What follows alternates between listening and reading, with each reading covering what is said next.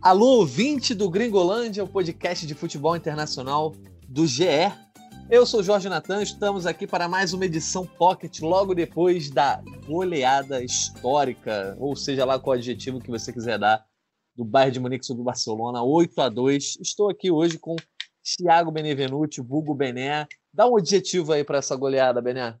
É, rapaz, é isso que eu ia falar, cara. Pode ser qualquer coisa, cara.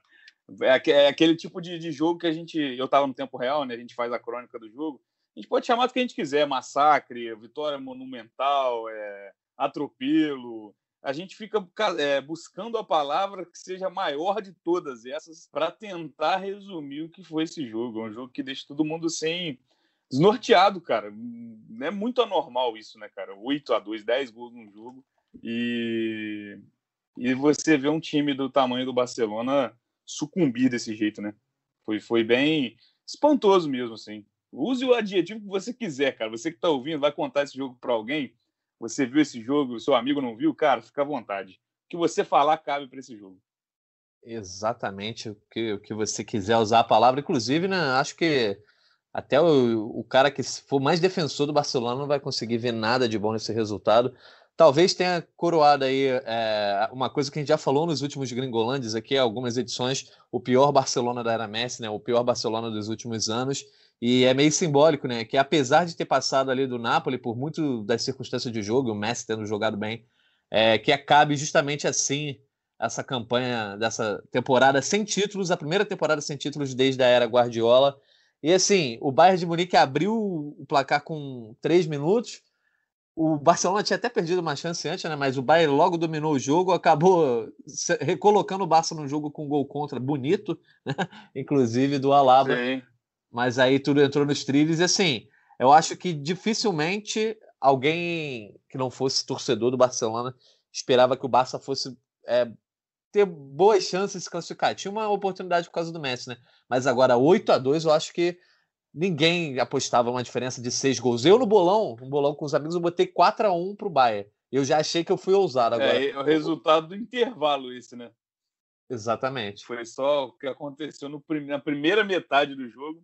É, mas é, é, é, assim, o Barcelona teve chance no começo ali, teve uma bola do, do Sérgio Roberto que o Boateng cortou, teve uma bola na trave no cruzamento do Messi, mas na minha cabeça é o seguinte: se o Barcelona fizesse três gols nas três primeiras chances, o Bayern ia buscar.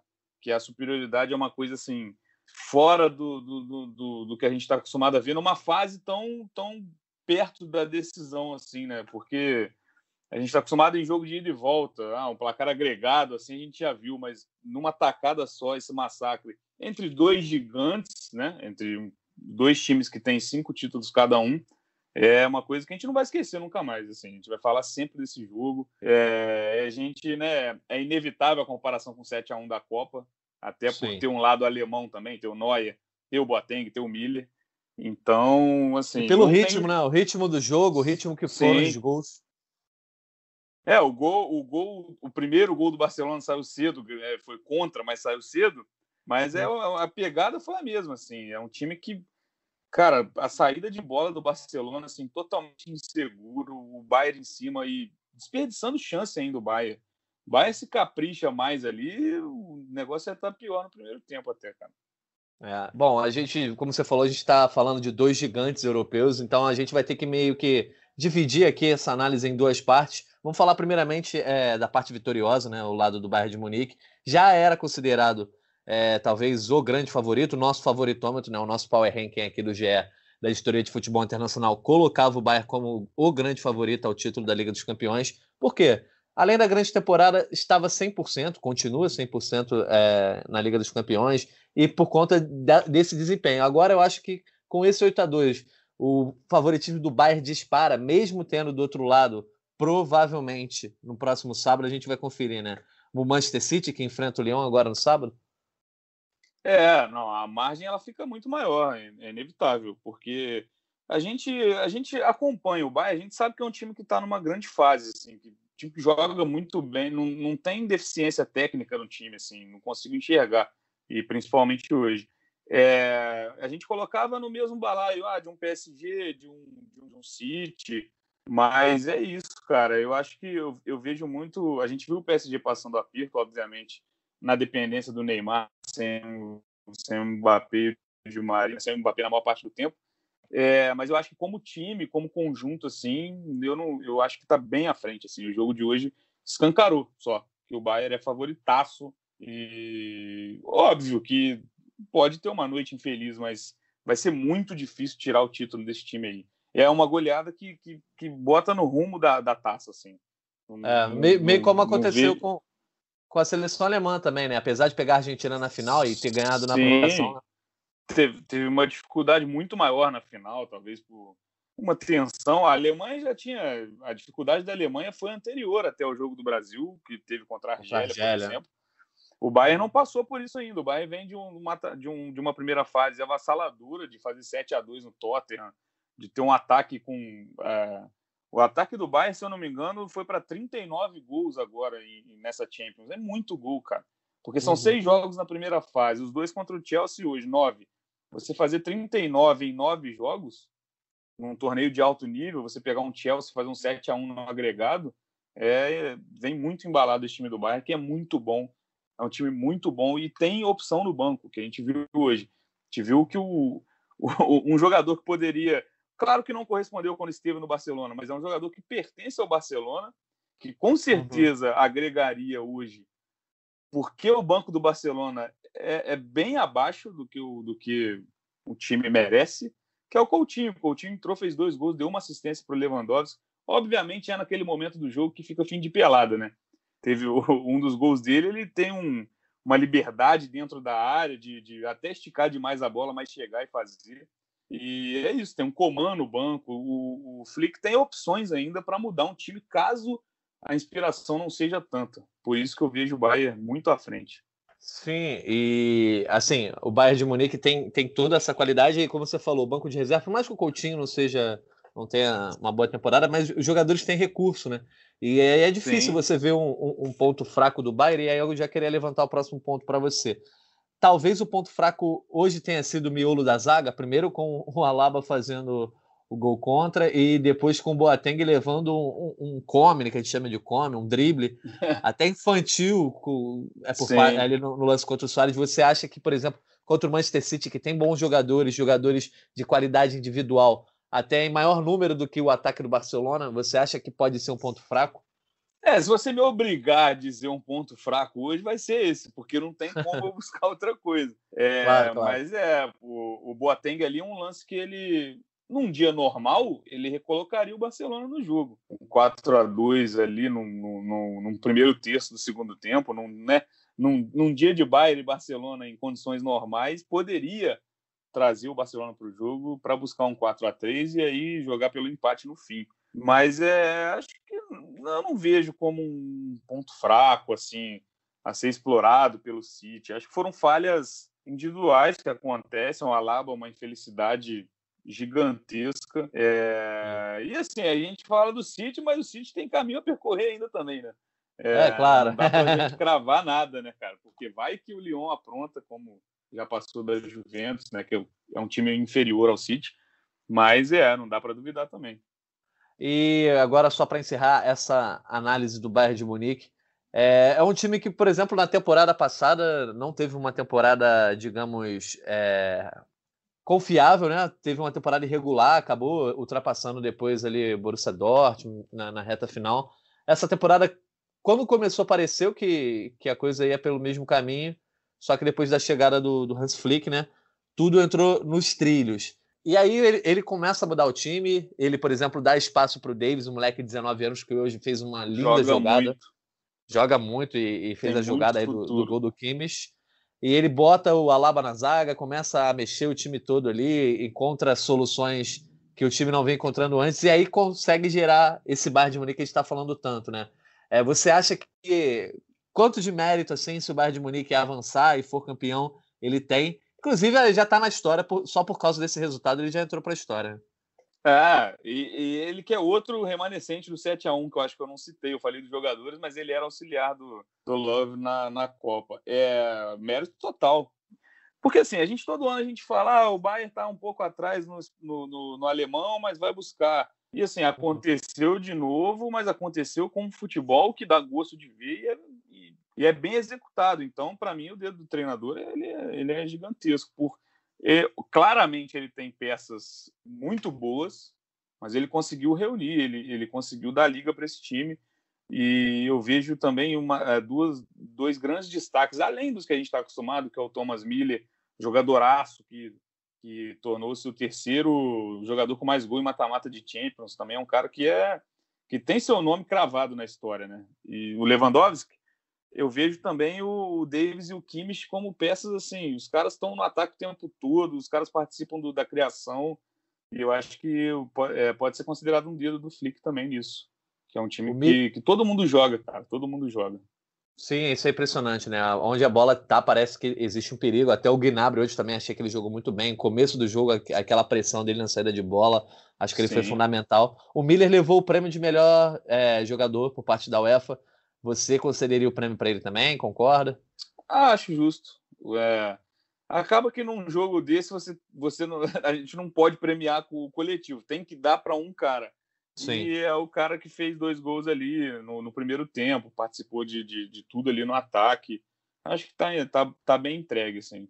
Bom, então, antes e, da gente ver... E, e esse caso, só, só para completar, por exemplo, na, quando a gente pega a eliminação do Barcelona do ano passado, que também a gente pode considerar um, um, um vexame do Barcelona, um 4 a 0 depois de ter um, um placar muito favorável, Naquele jogo, eu consigo dizer, eu consigo lembrar e falar: pô, o Barcelona teve momentos no jogo. O Messi teve grandes momentos, o Alisson fez defesas.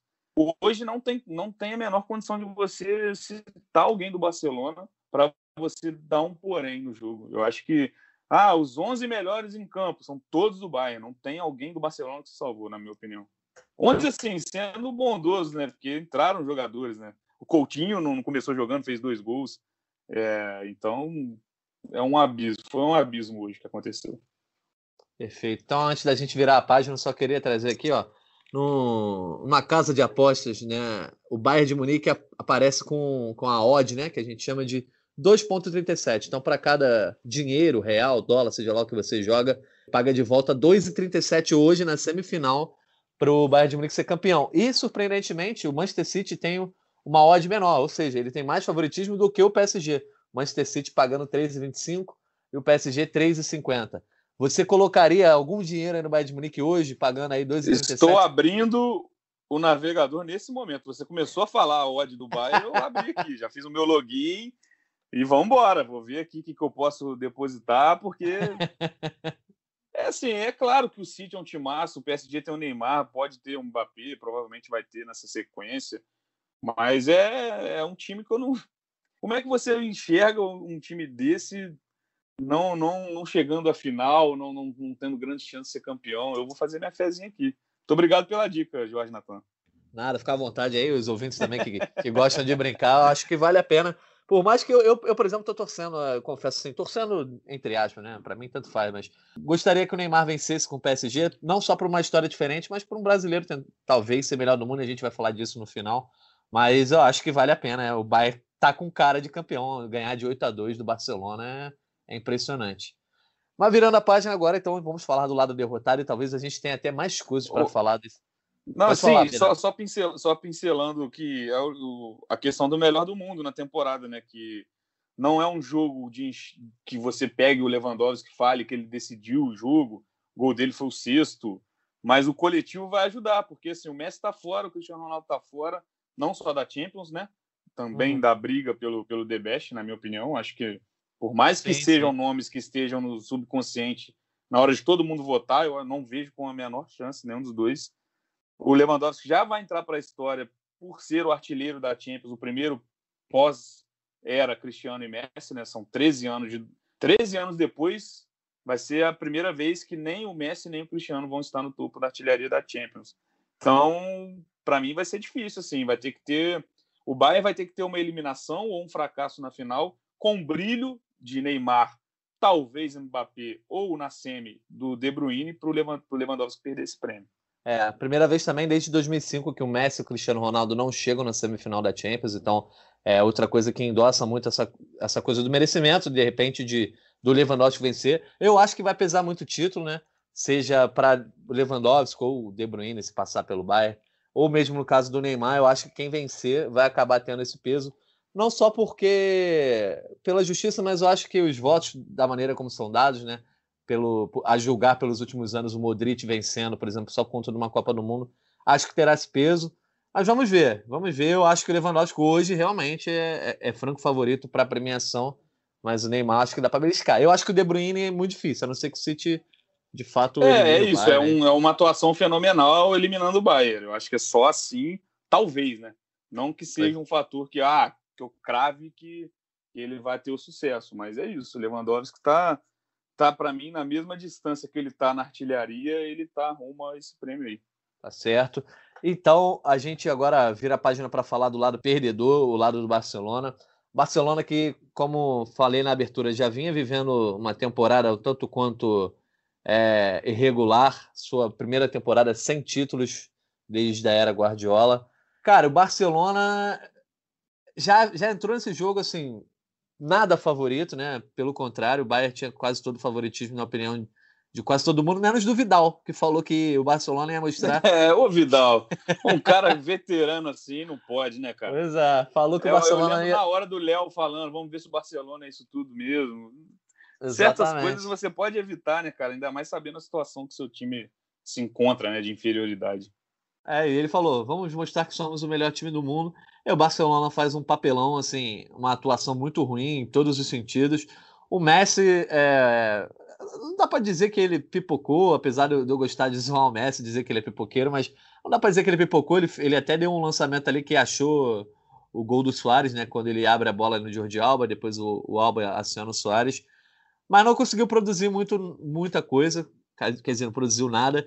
E aí a gente teve uma atuação desastrosa na defesa e principalmente também ali no meio de campo, como já havia acontecido diversas vezes nessa temporada. O que você tinha não inventou um 3-5-2, como vinha sendo falado, ele apostou no Nelson Semedo pela direita, mas esse time tá com a cara de que assim, acabou mesmo. O, a é entrevista isso. do Piquet depois do jogo falando que se precisar ele sai, mas é preciso mudar.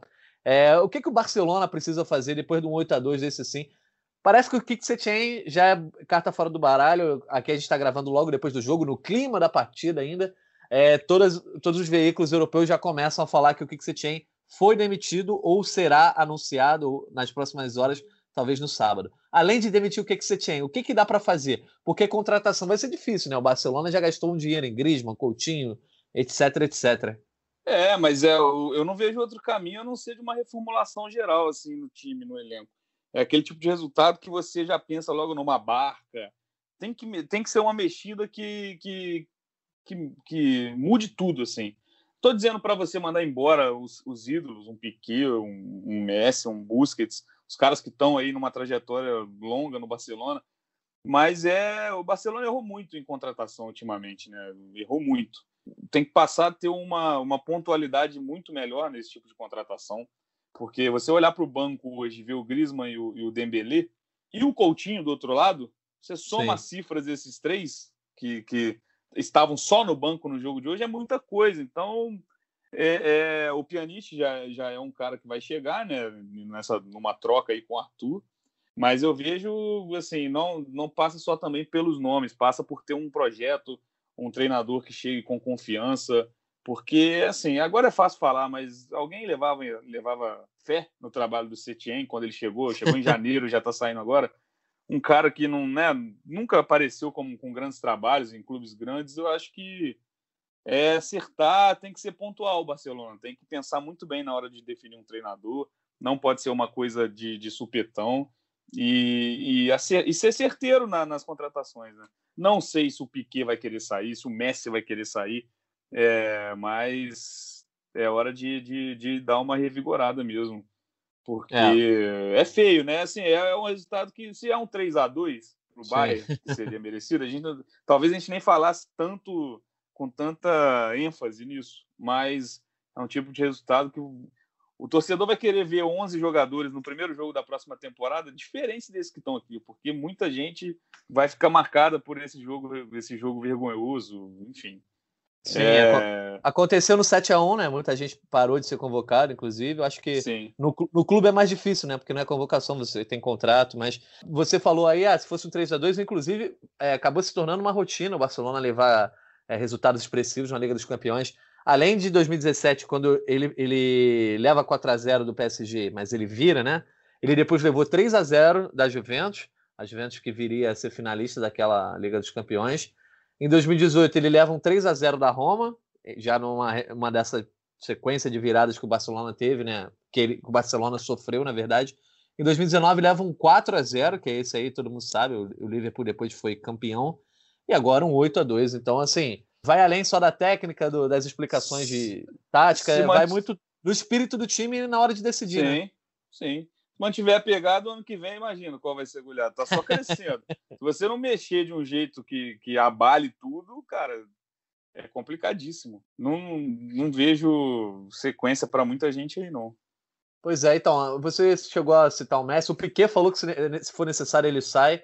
É, ele não era o nome que vinha sendo cogitado para sair, mas muito se começou a se falar nessa temporada sobre o Messi, né? O Messi completou 33 anos agora em 2020. É, e aí começou a se falar que ele pensa em sair. Você acha que esse resultado aí tem que fazer o Messi pensar de vez em sair? Mas aí ele também pode ser acusado de que largou a casa desarrumada e foi embora. Você acha que ele precisa, como ídolo, como um cara que foi criado, que o, o clube, de certa forma, estendeu a mão ali para ele, que ele deve, deve estender a mão para o clube agora e ser o líder desse projeto técnico? O que, que você acha aí que o Messi deveria fazer se você fosse o Messi, por exemplo, ou um conselheiro do Messi? Ô, oh, mas quem dera, quem sou eu para falar que o Messi tem que fazer, rapaz? Mas é o seguinte, é que você mesmo já falou, qualquer, qualquer lado que ele tome, vai ter gente cornetando, vai ter gente falando, ah, o Messi não, desgruda do Barcelona, não almeja coisa na carreira que o Cristiano almeja. Ah, e se ele sair, ah, vai deixar o Barcelona na mão. Eu não vejo problema nenhum no Messi deixar o Barcelona. Acho que os serviços prestados de, falam por si né? Que são diversos, muitos. E não, eu não vejo como deixar na mão não, no momento desse. Não, não, é uma temporada de fracasso que é marcante para o Messi, é inédita para o Messi pós-auge, né? Mas eu não vejo como deixar na mão, porque o cara já fez muito. Ele, às vezes o cara pode ficar cansado também de ficar sobrecarregado num time, num time que não joga também seria uma escolha difícil, porque ele vai, ah, sei lá, vai para Inter de Milão, mas vai ter time para disputar em alto nível, como o Cristiano tem na Juventus? São perguntas difíceis de responder, assim. Mas eu não vejo é. como, ah, vai deixar na mão. Eu não, não trataria dessa forma, não.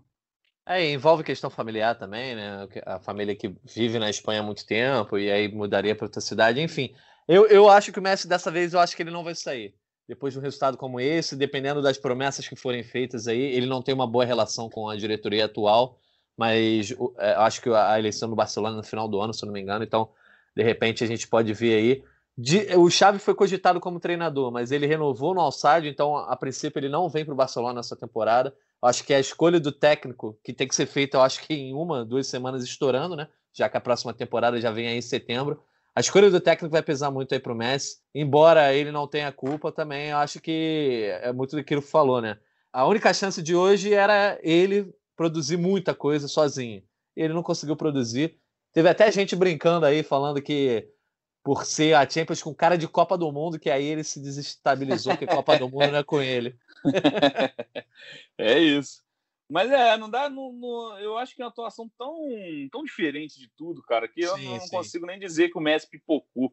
Eu não vejo é, um jogador pipocou. Foi o Pane. É, também, assim, Pane, também não vou ficar né, no discurso Filipão. Ah.